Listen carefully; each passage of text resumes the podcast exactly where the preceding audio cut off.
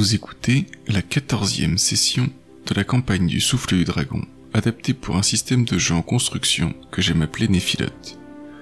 Dans cette séance, on fait le point sur les personnages, comment chacun se voit individuellement, quelle est sa philosophie de vie, quelles sont ses attentes. On adopte ainsi, le temps d'une séance, un système de jeu proche de For the Queen, et le drama s'en retrouve rechargé. Bonne écoute.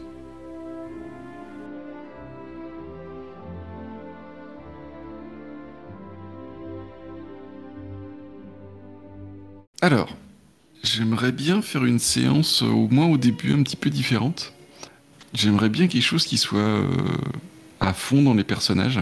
Donc si vous avez envie de vous lâcher, euh, lâchez-vous en, textuel, hein, on pourra toujours rigoler de, ça à côté.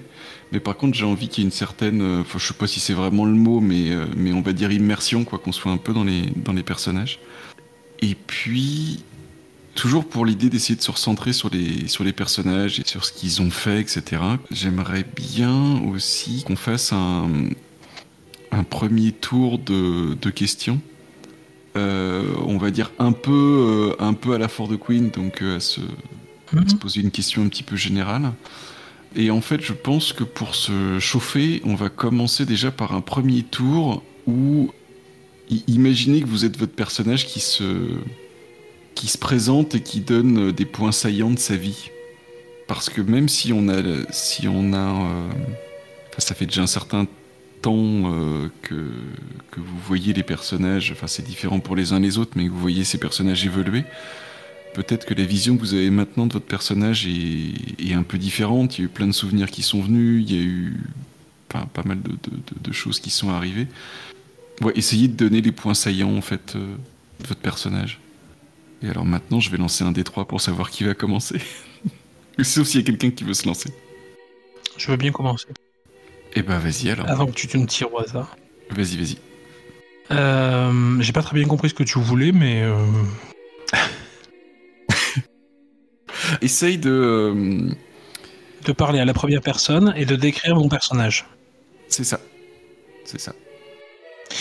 Je dirais que au jour d'aujourd'hui, Esus euh, est la personnification de, l'échec.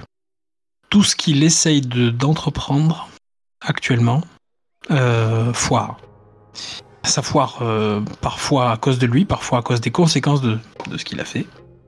Mais dans tous les cas, c'est c'est pas l'échec en fait. L'échec, c'est peut-être pas, c'est peut-être trop connoté négativement.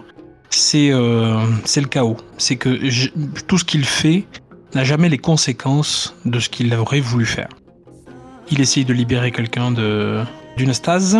Il se retrouve chassé pendant des siècles euh, par les Templiers. Il essaye de récupérer une erreur euh, faite euh, magiquement. Il refile le vase à un Templier qui a fait que que deux de ses compagnons se sont brouillés pendant des siècles. voilà, et tout est toujours comme ça. On lui propose de participer à un projet super intéressant, le projet Jésus, il refuse et puis ensuite il regrette. Et puis du coup, comme il le regrette, il s'y intéresse et comme il s'y intéresse, eh ben, il, fout le bordel. Donc euh, j'ai l'impression que euh, Esus euh, enchaîne les échecs, Euh, enchaîne le, chaos, la non la non linéarité entre ce qu'il essaye de faire et ce qu'il y arrive réellement, et que en permanence il est en train de jongler avec des des couteaux laser enflammés et que hum, au fur et à mesure on lui jette en plus euh, des bouteilles en verre et des trucs dans le genre qui te dit de jongler avec. Mais pourtant, euh, Lankou, c'est une grande réussite, non? L'Ankou c'est une grande réussite sauf quand j'oublie que ça existe et que je laisse des personnes euh, enfermées dans une cité euh, euh, pendant quelques siècles au fond de l'eau parce que parce que j'ai oublié de leur envoyer euh, la personne qui aurait pu euh, les, les amener dans le cycle de réincarnation par exemple. L'Ankou c'est une réussite. Enfin, disons que j'ai réparé ma bêtise, mais euh, mais mais c'est c'est pas hum, je dis pas ça avec, euh, avec un mauvais euh, un mauvais a priori euh, de, mes actions sont toutes pourries, je suis nul, tout ça. C'est euh, c'est c'est plus euh, chaque fois que je fais quelque chose, chaque fois que en faisant A j'attends B, je me retrouve avec euh, avec F. Et, euh, et je comprends pas. J'ai beau regarder la situation, je me dis, mais c'était logique en faisant euh, ce que j'ai fait d'arriver à d'arriver à ça, mais en fait, j'avais pas prévu que ça arrive comme ça. Peut-être que je manque de vision. Et du coup, qu'est-ce que tu attends maintenant de, de, de ce dans quoi vous êtes embarqué? Je m'attends à ce que euh, de chaos en chaos, ça fasse euh, une, une mosaïque jolie à regarder de loin.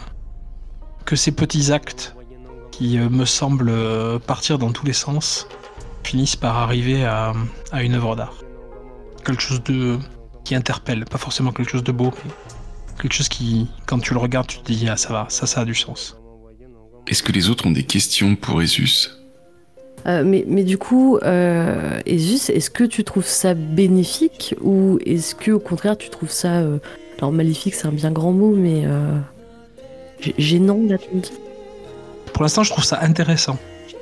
Parce que des êtres millénaires comme nous pourraient s'ennuyer, pourraient se dire Ah, bah, c'est facile, il suffit de faire ça, ça et ça, et les choses rentreront dans l'ordre. Et en fait, le fait que, hum, que ce chaos soit là me, donne l'impression d'être vivant, me donne l'impression que, que tu peux avoir tous les paramètres dans ton équation, tu finis toujours par te croûter tu finis toujours par avoir un résultat euh, qui est pas analogue avec, ce que tu avais prévu. Et que du coup tu es obligé de reconsidérer ta position. Je vois pas ça comme un. Non, je vois pas ça comme un échec, je vois ça comme euh, quelque chose de, formidable, au contraire. Est-ce que j'ai répondu à ta question? À fait, carrément. À ton avis, Esus, euh, avec ce chaos que tu sembles euh, engendrer autour de toi, enfin, si c'est si c'est spécifique Mhm. à toi, mais euh, qui est-ce que tu as le plus euh, gêné au cours de ton existence? Là, de, de but en blanc, je te dirais la famille Lusignan. Parce que les actes ont eu des conséquences sur leur famille, et sur leur arbre généalogique, et sur tout ce qui en descend. Les humains en général, mais la famille Lusignan en particulier. Depuis quand en particulier? Enfin, a...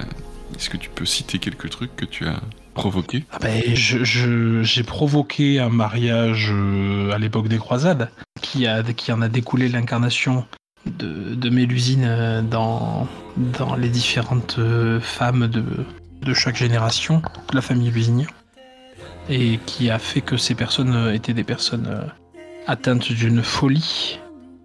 J'ai kidnappé euh, l'une des nièces de la famille pour l'amener euh, sur les îles en Bretagne et, fait la plus grande frayeur à ses parents euh, de leur vie. Ça, c'est dans les derniers, euh, dans les derniers jours. Si on parle purement en termes de, de, de Néphilim, je suis en train de chercher le- le schéma. Euh, Vous pouvez inventer quand vous répondez à ces questions-là. hein. C'est Je pas sais. juste. euh, Je ne- sais, c'est juste pour m'inspirer, c'est pas. Euh, Je dirais presque l'inverse en fait. Qu'est-ce que, qu'est-ce que du coup tu as le plus euh, aidé sans vraiment le vouloir avec, euh, avec ce chaos? Si on parle en termes juste de Néphilim, euh, la personne que j'ai le plus euh, trahi, c'est Dahu, puisque je l'ai enfermé euh, dans le, le- le plan subtil, en la, laissant derrière moi euh, à, la, chute de la cité de Is. Ce qui fait quand même, euh, quoi, 7-8 siècles? 7-8 siècles d'enfermement. Pas mal. Et la personne que j'ai le plus aidé, involontairement par mon chaos.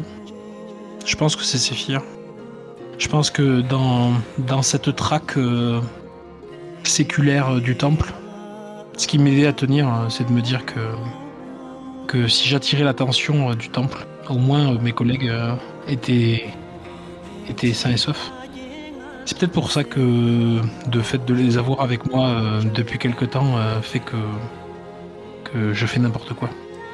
C'est parce que euh, je sais pas gérer en fait quand ils sont là. Avant, c'était facile, il suffisait d'attirer l'attention du temple et de me barrer dans une direction pour les protéger.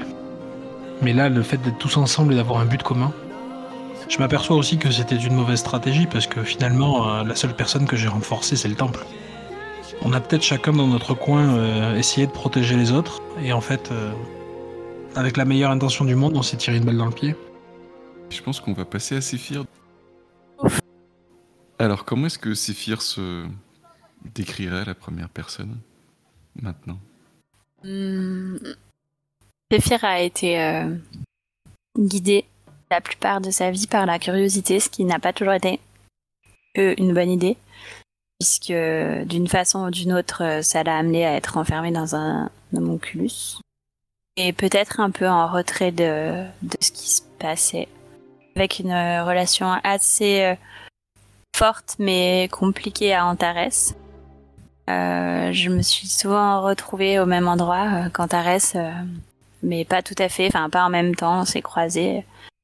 Euh, je pense que ce qui a marqué Séphir euh, au cours de toutes ces années, c'est probablement sa relation avec euh, les néphilotes et essayer de, de trouver, euh, trouver des réponses, de trouver des traces de, du mythe arthurien, de qui s'était passé, tout en soupçonnant l'avoir vécu, puis avoir vécu proche d'une personne qu'il étudiait. Donc, toute sa vie entière a été un peu définie par ça point que, au point que Séphir ne sait plus ce qui est réel de ce qui n'est pas. Euh, D'une part par sa mémoire défaillante, qui est notre lot à tous, mais aussi par, euh, par le fait que tout semble ramener à, à cette légende-là, tout le temps. Donc, euh, comme cette légende est autant de couches qu'un oignon, c'est de plus en plus difficile de démêler le démêler les choses, de démêler les versions entre elles qui fait que Séphir a l'impression d'être plusieurs versions en même temps, qui n'est pas arrangé par les miroirs du reste. Là, Et quand tu dis que tu as été... euh, Comment, comment est-ce que tu as dit sculpté par tes relations avec les autres néphilotes? Je sais plus Mm. ce que tu as dit exactement. je sais plus le mot que j'ai utilisé. Mais c'est quelque chose comme ça. Enfin, si j'ai, si je retranscris à peu près comme il faut. Du coup, comment est-ce que tu te positionnes? Euh, Qu'est-ce qui fait justement que tu sois tout le temps euh, à aller vers les néphilotes plutôt que d'aller vers les humains Qu'est-ce qui fait ça? Et, quelles sont les exceptions éventuellement? Mais... L'exception notable est Chrétien de Troyes.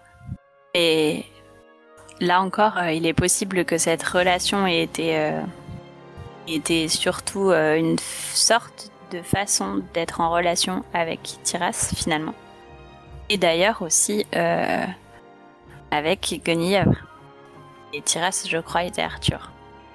On a fait euh, cette relation triangulaire euh, deux fois, a priori, si ma mémoire est bonne. Et euh, pourquoi? Parce que les, humains euh, trop vite.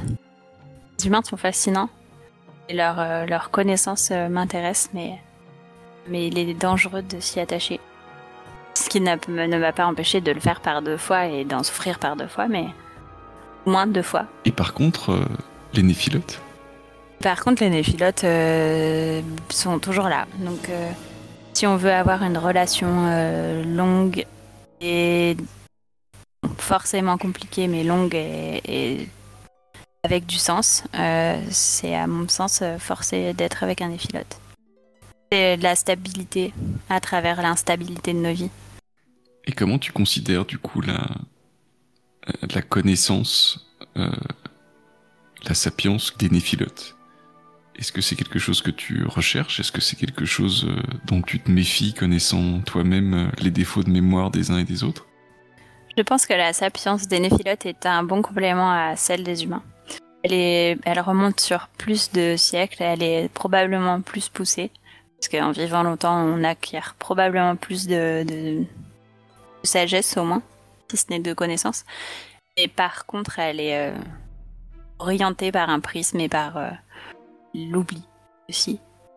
Là où les humains sont pressés de, de retranscrire euh, tout ce qu'ils savent par euh, probablement par leur euh, propre connaissance de leur euh, côté éphémère. Donc je pense que les deux sont complémentaires. Que plus on a de plus on a d'axes sur euh, quelque chose et, et plus on est proche de la vérité. Est-ce que vous avez des questions pour ces filles Tu souffres pas de l'absence des néphilotes avec qui tu as créé des liens? Qui Est-ce que tous les néphilotes avec qui tu as créé des liens euh, sont, sont déjà apparus dans cette histoire aussi? Probablement pas. Pas beaucoup, en tout cas. Alors, je dirais, pour répondre à la question, si, mais Et le temps dans lequel on évolue fait que les gens nous manquent moins vite que les humains. Et aussi qu'on sait gérer. Enfin, ça dépend des périodes, mais normalement, les philotes savent gérer ce genre de manque. Parce qu'on a l'habitude. Parce que tu sais que tu vas les revoir. Oui, parce que je sais que je vais les revoir et parce que la plupart du temps, euh, c'est quelque chose que j'ai appris à accepter. Après, euh, il arrive que il arrive que ce soit plus fort et moins supportable. On fait beaucoup le parallèle, mais qu'est-ce qui était différent entre euh, ta relation avec, euh, avec Chrétien de Troyes et, celle avec Guenièvre La relation avec Guenièvre était euh, complètement euh, coincée. Notre relation à tous les trois était complètement coincée par les codes, les codes de chevalerie, les codes de loyauté, les, la loyauté envers Arthur et, même envers, Guenièvre. Euh, les idées euh, de noblesse, de chasteté et tout. Et cette, relation était complètement coincée et, euh, bornée par, ces concepts-là. Ce qui ne la rendait pas forcément moins bien, mais qui la rendait plus intellectuelle, presque plus, en tout cas, en tout cas plus chaste. Ma relation avec Chrétien de Troyes était certes contrainte par les normes de l'époque, mais elle était plus, elle était déjà plus officielle et euh, plus libre. N'est-ce pas tout simplement parce que autant euh, Lancelot est arrivé après Arthur, euh, autant euh, Séphir est arrivé avant euh, pour C'est ça. Chrétien de Troyes La relation officielle n'était pas dans le même sens dans les deux cas. Ma relation avec Guenièvre n'était pas, n'avait rien de prévalente. C'est celle qui prévalait, c'était son mariage avec euh, Arthur, alors que dans le cas de Chrétien de Troyes, c'était plutôt l'inverse. Est-ce que Tyras a des questions par rapport à ça? Euh, on tira à beau réfléchir, il n'a pas de questions. Eh ben, on va passer à Tyras alors. Comment est-ce que Tyras se décrirait euh, maintenant? Tiras aujourd'hui et je me sens beaucoup plus libre euh, et soulagée que dans mes vies précédentes. Déjà parce que j'ai cette impression que les humains sont d'une certaine manière un peu plus proches, euh, on va dire, de, euh, de nous. Pas forcément parce qu'ils croient en, notre existence ou quoi que ce soit, mais en tout cas, le, le- leurs voix sont, libérées, leur, euh, euh, leur créativité surtout, ce qui m'importe énormément. Et du coup, aujourd'hui, je me sens beaucoup plus apaisée que ce que j'ai pu être. Euh, malgré tout ce qui se passe, malgré, euh, malgré tout ce qu'on a pu vivre, ne serait-ce que euh, ces derniers jours, je, trouve assez, euh, assez relaxant, voire magnifique, euh, justement cette façon qu'on a de. Alors, je, parle de, tous les, les mais euh, du, coup de, nous trois particulièrement qui nous sommes retrouvés euh, aujourd'hui. Que bah, justement, toutes les, toutes les erreurs, toutes les relations, toutes les, toutes les choses qu'on a, a fait naître en- en bien ou en mal ont un peu contribué à faire naître l'humanité actuelle. C'est un peu notre création quand même. Qu- Quel est ton sentiment finalement à, retrouver euh, des néphilotes euh, avec qui tu as partagé beaucoup de, beaucoup de choses? Et pas forcément que des choses heureuses, il y a pu y avoir des, des moments douloureux j'imagine Enfin j'imagine que tu peux le percevoir comme ça mais c'est à toi de me le dire. Qu'est-ce que ça te fait de retrouver euh, Ésus qui vient plus ou moins d'avouer qu'il a failli redonner le, Graal au temple euh, qui a refusé de participer à ton grand projet. euh, Qu'est-ce que ça fait de retrouver euh, euh, Séphir, qui a toujours eu une certaine rivalité amoureuse ou, autre chose, je ne sais pas. Qu'est-ce que ça te fait de les retrouver? A un côté presque soulageant. Enfin, oui, de, oui, de soulagement. pour, euh, pour deux raisons assez distinctes, certes, mais euh, avec Zéphyr, on a vécu euh, plusieurs vies ensemble, de manière très proche, en bien, en mal, avec tout ce, que, tout ce que les sentiments peuvent causer, surtout les sentiments croisés. Et du coup, de la. de le revoir, c'est comme. C'est comme si toutes ces relations n'avaient au final jamais disparu elle, disait que, que, les, euh, que les relations avec les humains étaient éphémères. Euh, bah moi, c'est un peu comme ça que je les continue. C'est euh, via les néphilotes qui l'ont aussi vécu avec moi. Pour la presque trahison, on va dire, d'Esus, oui, je l'ai un petit peu mal vécu en l'apprenant, mais, mais est-ce que tout ça, au final, bah, c'est pas quelque chose aussi qu'on, pourquoi on vit au, final, il n'y aurait pas les Templiers, on serait pas euh, avec un peu de cette tension permanente. Euh, nos vies seraient tristes. Il n'y a pas de créativité s'il n'y a pas de challenge. Donc ça fait partie du tout. Du coup, ma réponse était euh, je me sens soulagée. Qu'est-ce qui t'a poussé à aller courtiser Chrétien de Troyes Est-ce que c'était une sorte je dirais pas de vengeance, mais au minimum de réciprocité par rapport à ce que à ce que Séphir euh, avait fait en tant que Lancelot avec Guenièvre Ou est-ce que euh, il y avait un autre but derrière ça? Ou pas de but et c'est un pur hasard C'est peut-être moins intéressant. Il n'y a jamais de hasard dans la grande toile de la vie. Une vengeance, non. Par contre, quelque chose euh, j'ai envie de dire, de, normal et de naturel. Les, les, trios qu'on a pu. Enfin, les. Euh, oui, les trios. Euh, qu'on a pu faire avec euh, Zéphyr, certes qu'on prenait toujours au moins un humain, mais aussi l'une de nous. Et est-ce qu'au final, l'humain n'est pas que une manière de se passer notre amour? Sûrement. C'est ma théorie également. Est-ce que vous avez des questions pour Tiras est-ce que tu as pas l'impression que, euh, en aimant ces humains, euh, ces différents humains, à plusieurs euh, tu n'essaies pas de composer quelque chose, une sorte de de sentiment d'amour universel, de quelque chose de plus grand que ce que les humains pourraient pourraient vivre au cours d'une vie? Est-ce que c'est intentionnel ou est-ce que c'est subi c'est pas intentionnel dans le sens où c'est pas quelque chose que moi je cherche à créer. Après tout, j'ai créé le projet Jésus pour ça, maintenant il se débrouille.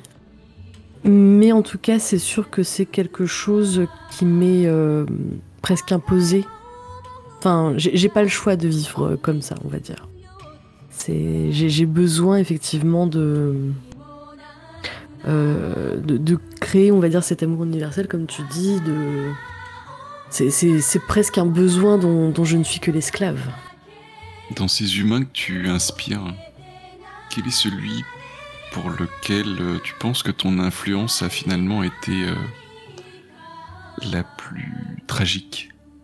De tous les humains que j'ai rencontrés, je pense que le, la moins bonne destinée, va-t-on dire, que j'ai pu malheureusement faire faire naître chez quelqu'un. C'est chez un humain appelé euh, Rimbaud. Euh, je l'ai énormément inspiré durant son enfance, adolescence. Et j'ai comme si je lui avais sorti toute sa créativité durant ce moment particulier de sa vie. Euh, tout ça pourquoi Pour qu'il finisse vendeur d'esclaves? Je crois que c'est, c'est, la l'humain qui a le plus mal tourné parce que j'ai vraiment abusé de, de, mon, de, mon pouvoir euh, d'imposer une créativité. Rimbaud, pour l'instant, ne faisait pas partie du paysage. Maintenant, il fait partie du paysage. Quelle est l'œuvre humaine, euh, de la création humaine que tu préfères? La plus importante pour toi? Que tu y aies participé ou pas, d'ailleurs? La plus grande création, la, plus belle création humaine que j'ai pu, euh, que j'ai pu voir. Dur de choisir. Je, je vais réfléchir à ta question euh, que- quelques instants. euh, ça va me prendre un petit peu de temps. Vous pouvez faire autre chose pendant que je réfléchis, hein, ça va vraiment prendre beaucoup de temps.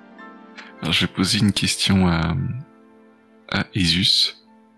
Quelle est l'âme humaine que tu souhaiterais le plus rencontrer, enfin la plus rencontrer de nouveau, là, euh, maintenant J'ai entendu la question, j'y réfléchis. Non, c'est pas des questions faciles. Alors, je- pendant que j'y suis, euh, j'ai une euh, pour vous plonger tous Ouais, les trois en même temps dans la, en parallèle dans la, la perplexité. J'en ai une aussi pour Séphir. Quel est le, le détail? Je vais qualifier ça de détail parce que sûrement pour tous les autres c'est un détail. Mais quel est le détail dont tu aimerais savoir le fin mot et que tu ne sais toujours pas dans ce qui s'est passé autrefois? A obtenu euh, la personne qui m'a trahi dans l'église euh, l'échange de sa trahison. Hmm. Est-ce que éventuellement euh, tu pourrais résumer ce que tu sais de cet épisode aux autres? Je me, je m'en rappelle pas très bien. C'est pas grave. Donne- Je pense que je pense que Séphir ne s'en rappelle pas très bien de toute façon. Il me semble que c'est euh, la personne qui m'a m'a vendu et qui a et suite à qui a été la cause de mon enfermement ensuite. Et euh, c'était quand on était dans la chapelle que ça m'avait rappelé ça. C'était une personne que je connaissais qui était euh, était un- jalouse, mais je pensais pas que ça je pense pas que ça suffit comme euh, raison. euh, Donc ça c'était à l'époque de Chrétien de Troyes, hein, c'est ça? il me semble. ouais. C'est la personne qui t'a vendu aux Templiers qui a fait que tu as passé euh, ensuite plusieurs siècles en homoncule. Est-ce que Inu ou Gobelin ont un début de réponse ou euh, est-ce qu'on met ça en devoir pour la prochaine fois? Euh, J'y suis presque. Euh, T'as de la chance. Non, mais ta question est plus difficile que la mienne. Oh, j'ai. Pour retrouver avant moi. je suis désolée. Mais pas de souci. Du du coup, euh, pour moi, la, la plus belle création de, de l'homme, de, de l'humain en règle générale, c'est tout ce qui est euh, rituel, religion et ésotérie. Le fait d'être persuadé, d'a- d'avoir créé toute pièce des mythes, euh, des, euh, des dieux, des, des choses comme ça, pour se donner à, à soi-même une consistance euh, comme si eux n'étaient pas une assez belle création en soi. Hmm, C'est joli ça. J'étais chercher loin, pardon. Ouais. Et du coup, comment est-ce que ça éclaire ta vision de la Kabbale? Qui finalement invoque ces créatures Invoque ces mythes, ces dieux, ces... euh, Pour, pour moi, la, la, la Kabbale, enfin la manière euh, dont on l'utilise ou, et dont elle est faite, euh, c'est vraiment pour nous, Nephiling, une manière de faire partie de cette humanité. Tout simplement, c'est notre partie euh, hu- humaine, va-t-on dire, qui a un besoin de s'exprimer euh, par cette Kabbale. C'est top. Et donc, euh, est-ce que les... Est-ce que les néphilotes peuvent avoir des croyances? Il faut bien qu'on se fasse croire, nous aussi, que nous sommes une, euh, une création. C'est important, oui. Pour exactement la même raison que les humains. Nous avons besoin de créer pour comprendre que nous avons été créés. Elle me pose du, du mal, hein, ta question. Difficile de choisir. Rappeler la question Quelle est l'âme humaine euh, que je souhaite revoir? Veux-tu que je l'inverse Quelle est l'âme humaine que tu souhaites la moins revoir de toutes? Non. Je préfère encore dans ce sens-là. Ça aurait été l'âme euh, néphilote, néphilim. J'aurais pu répondre facilement. T'auras répondu Dahu peut-être? Ouais. Mhm. Mais il y a eu d'autres. Il y a eu, il y a eu Ruan. euh, Mhm. eu- Ruan est mon, est mon choix. euh, est mon choix euh, par défaut. Si tu me demandes de répondre là tout de suite, tu vois, sans, sans pousser plus loin mes réflexions, ce serait Ruan. Le problème, c'est que elle n'a pas une grande influence sur le reste de, de mes existences euh, ensuite. Ou alors il faut que je lui trouve justement un lien, quelque chose qui a fait que de- d'incarnation en incarnation, euh, elle, elle m'a transmis quelque chose que, que je perpétue.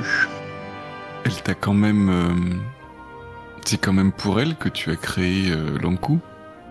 Est-ce que ce serait pas pour elle que j'ai carrément créé mon ma théorie euh, de, des, des réincarnations? Est-ce que c'est pas plus vaste encore que simplement le le messager euh, le messager de la mort Et alors, qu'est-ce qui, qu'est-ce qui t'y a fait croire alors? Qu'est-ce que qui, je- après la mort de Ruan, t'a Parce que je ne voulais pas qu'elle meure. Je, ne, je refusais que son âme, euh, c'est- c'est- c'est- cette personne que j'ai euh, que j'ai aimée de tout mon être néphilim, alors qu'elle n'était qu'une simple humaine, euh, fait que je n'ai pas voulu qu'elle qu'elle disparaisse. J'ai voulu créer quelque chose qui me la ramène sous d'autres formes. Peut-être que c'est elle que j'ai reconnu dans, dans Dahu, peut-être que Peut-être que c'est elle que j'ai reconnue dans, le- dans, dans les pleurs d'Enguerrand euh, quand il avait sa fille dans les bras pour son, sa dépression. Si tu as reconnu Dahu, euh, ta fille, pourtant, euh, du coup, c'est l'âme de Ruan que tu as quelque part sacrifiée en y faisant incarner Aes. J'ai pas compris ton lien entre les deux. Si. Alors, je suis pas sûr d'avoir compris, mais si tu penses que ta fille Dahu était. Je, je reconnaissais des traits de Ruan dedans. Tu reconnaissais des traits de Ruan, Mais Dahu était une néphilim, pas une humaine. Peut-être que j'ai voulu croire oui, mais dans son. Dans son, dans son. Ah oui, d'accord, d'accord. Moi, je pensais que c'était dans, dans son hôte, en fait. Que tu. Que dans, dans, dans l'hôte humain, qui était effectivement euh, la, fille de ton hôte également. Tu as cru reconnaître Ruan, mais pour autant, euh, tu y as fait incarner euh, Dahu. Enfin, ou Aes, je sais plus dans quel ordre il faut dire les choses. Euh, Dahu d'abord, Aes ensuite. Dans, la, dans le cycle de, de, réincarnation que j'avais esquissé dans les premières parties, euh, les âmes humaines euh, se réincarnaient à, leur mort euh, selon un schéma très complexe qui pouvait intervenir plus tôt dans le temps que, leur incarnation actuelle. Ça a enrichi l'âme. Et peut-être qu'en Dahu et en AS, j'ai cru que l'âme de Ruan avait réussi à évoluer jusqu'à être une Néphilim. C'est peut-être pour ça que je l'ai laissé et abandonné, euh, parce que j'étais tellement déçu de, cette euh, espérance gâchée, euh, de cette euh, de ce nouvel échec. C'est peut-être ça que j'ai aussi vu dans dans Wanda Rustichevich quand je quand elle quand elle m'a trouvé dans l'Himalaya. Moi qui m'y étais volontairement perdu pour euh, que ne plus euh, être en contact avec les, les humains. Ouais, Ruan, c'est une bonne euh, réponse à ta question. Est-ce que vous avez encore des questions à vous poser les uns aux autres ou est-ce qu'on arrête là la séance de questions? M- Mon cerveau ayant surchauffé, euh, moi je suis bien. Moi non plus, j'ai rien de, j'ai rien de, de nouveau à poser comme question. Ok. Ce que je propose éventuellement, c'est de poser quelque chose, je pense, qui est euh, important d'un point de vue euh, euh, méta et narration pour la suite. C'est donc quand vous ressortez du miroir, vous êtes du coup de nouveau dans le palais de Vivienne. Et bien justement, vous ressortez du miroir. C'est-à-dire qu'il n'y a plus qu'un seul miroir. C'était lequel? Bah, c'est celui dont vous venez de ressortir.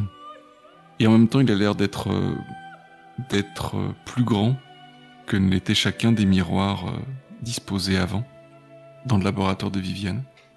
Et quand vous regardez euh, dans ce miroir, vous voyez uniquement la cité 10 euh, telle que vous l'avez fait ressurgir des flots, avec tous les détails qui laissent à penser qu'il s'agit d'une d'une scène réelle en train de se passer sous vos yeux.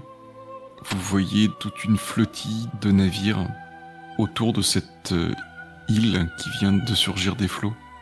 Il y a aussi un balai d'hélicoptères qui viennent chercher les passagers du paquebot échoués dans les, dans les faubourgs de la ville 10. Sans compter ceux de la télévision et autres qui sont en train de, de tourner autour. En tout cas, la ville 10 semble bel et bien avoir euh, retrouvé toute sa consistance et euh, toute sa réalité. Qu'est-ce qui, dans le laboratoire de Viviane, que Séphir connaît bien, n'est-ce pas, lui fait comprendre que aussi bien la terre que l'eau ont été euh, réactivées? Dans le labo de Viviane? Oui. Il y avait plusieurs plusieurs vases, plusieurs euh, récipients euh, ouvragés euh, qui étaient dans le labo et qui, à première vue, étaient seulement des récipients vides. Jolis, mais rien de plus. Et l'un d'eux, une plante a poussé. Et dans l'un des autres, il y a une sorte de petite, petite fontaine qui, qui était pas là avant et qui, qui coule doucement les petites fontaines intérieures là. Fait un petit bruit, petit bruit d'eau, assez agréable, qui donne envie de faire pipi.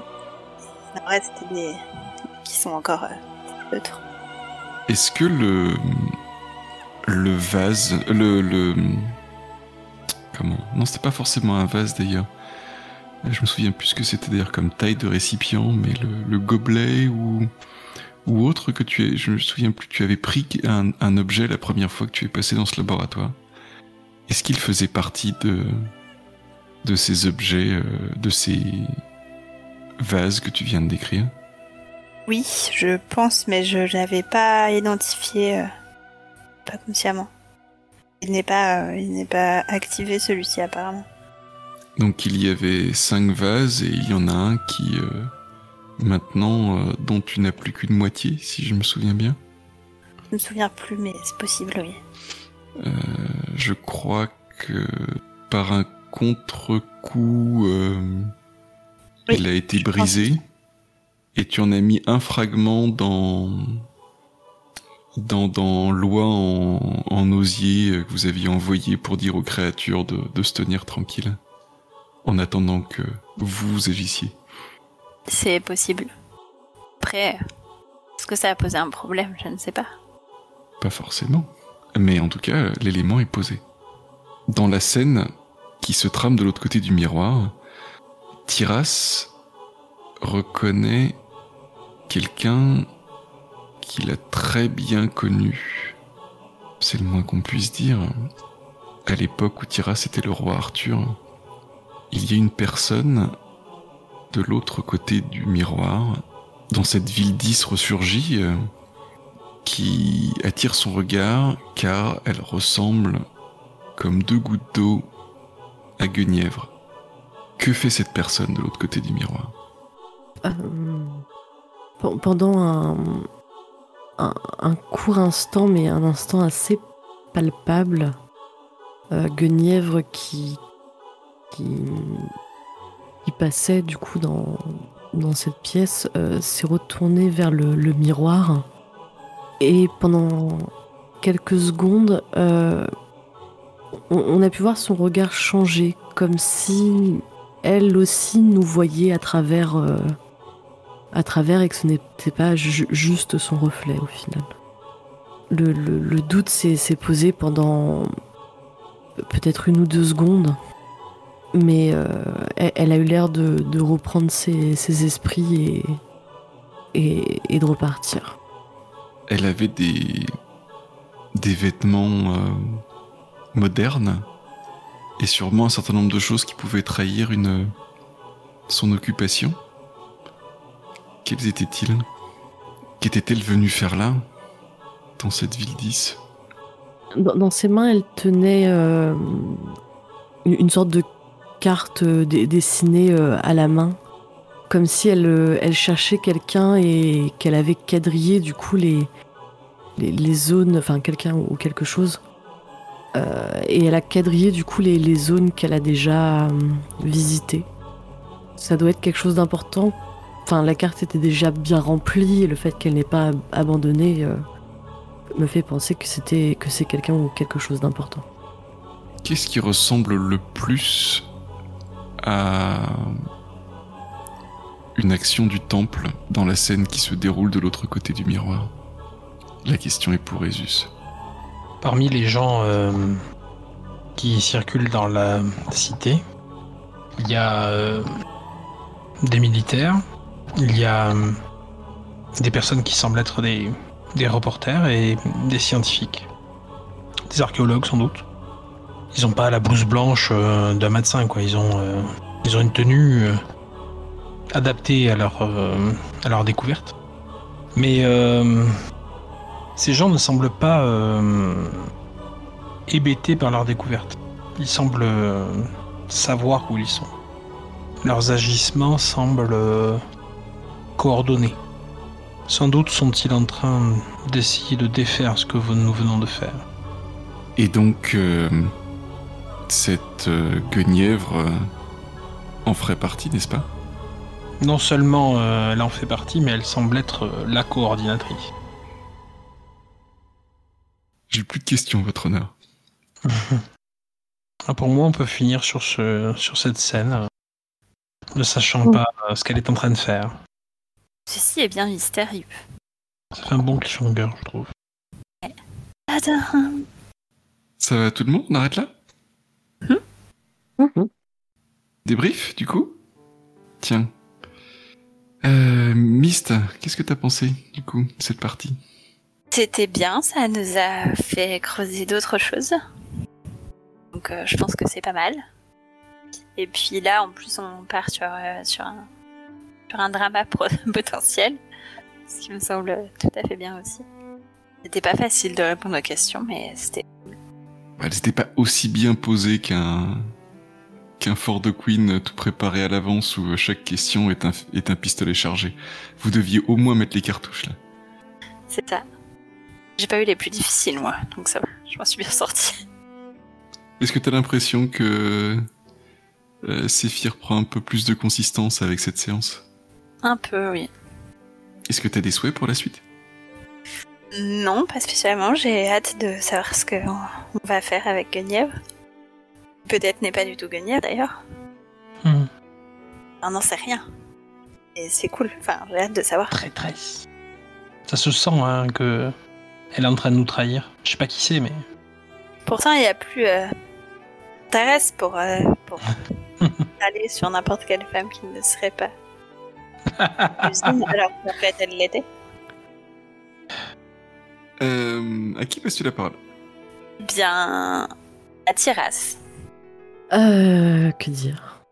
Bah, Un peu, un, un peu euh, intense au final, euh, cette partie. Ce, qui, ce qui est un, un compliment, hein, att- attention. Euh, J'ai mon cerveau qui a surchauffé hein, très clairement à la question. euh. Ah oui, il y a un beau truc qui est sorti là. Bah, il sortait du, du fin fond de, de je sais pas trop où, mais euh, du fin fond en tout cas. hein. Je suis en train de googliser euh, les plus beaux, les plus belles œuvres du monde, les plus belles créations humaines. euh. J'ai découvert plein de trucs d'ailleurs, mais bon. moi aussi j'arrête pas de cliquer sur des liens et d'aller de, lien en lien et, et je découvre de plus en plus de trucs et c'est- je me suis perdu dans internet. Et en Euh, bien, hein. en bien. Ah oui, tou- toujours, mais, euh, mais voilà. Mais du coup, ouais, j'avoue, j'ai un petit peu surchauffé et euh, c'était le bon moment pour ma post club juste après parce que j'en pouvais plus. Euh, Mais que dire? Mais non, moi j'ai kiffé, voilà. Je, je, je, je, je sais pas quoi dire d'autre. Alors ça, c'était pas des questions entre guillemets réfléchies à l'avance comme Force the Queen, mais je pense que c'est aussi ça qui a fait le le sel de cette partie, le charme, le, le petit plus, l'épice aromatique.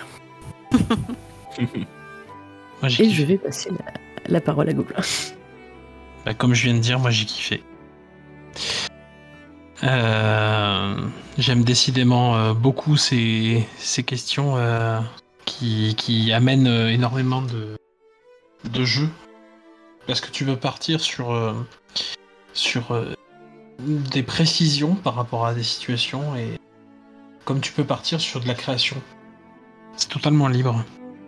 Et tu vois, la dernière fois, je, je- rigolais du fait que, que Esus euh, ait chopé la coupe pour euh, rattraper sa bêtise et qui en fait, euh, sa bêtise en a créé une encore plus grosse.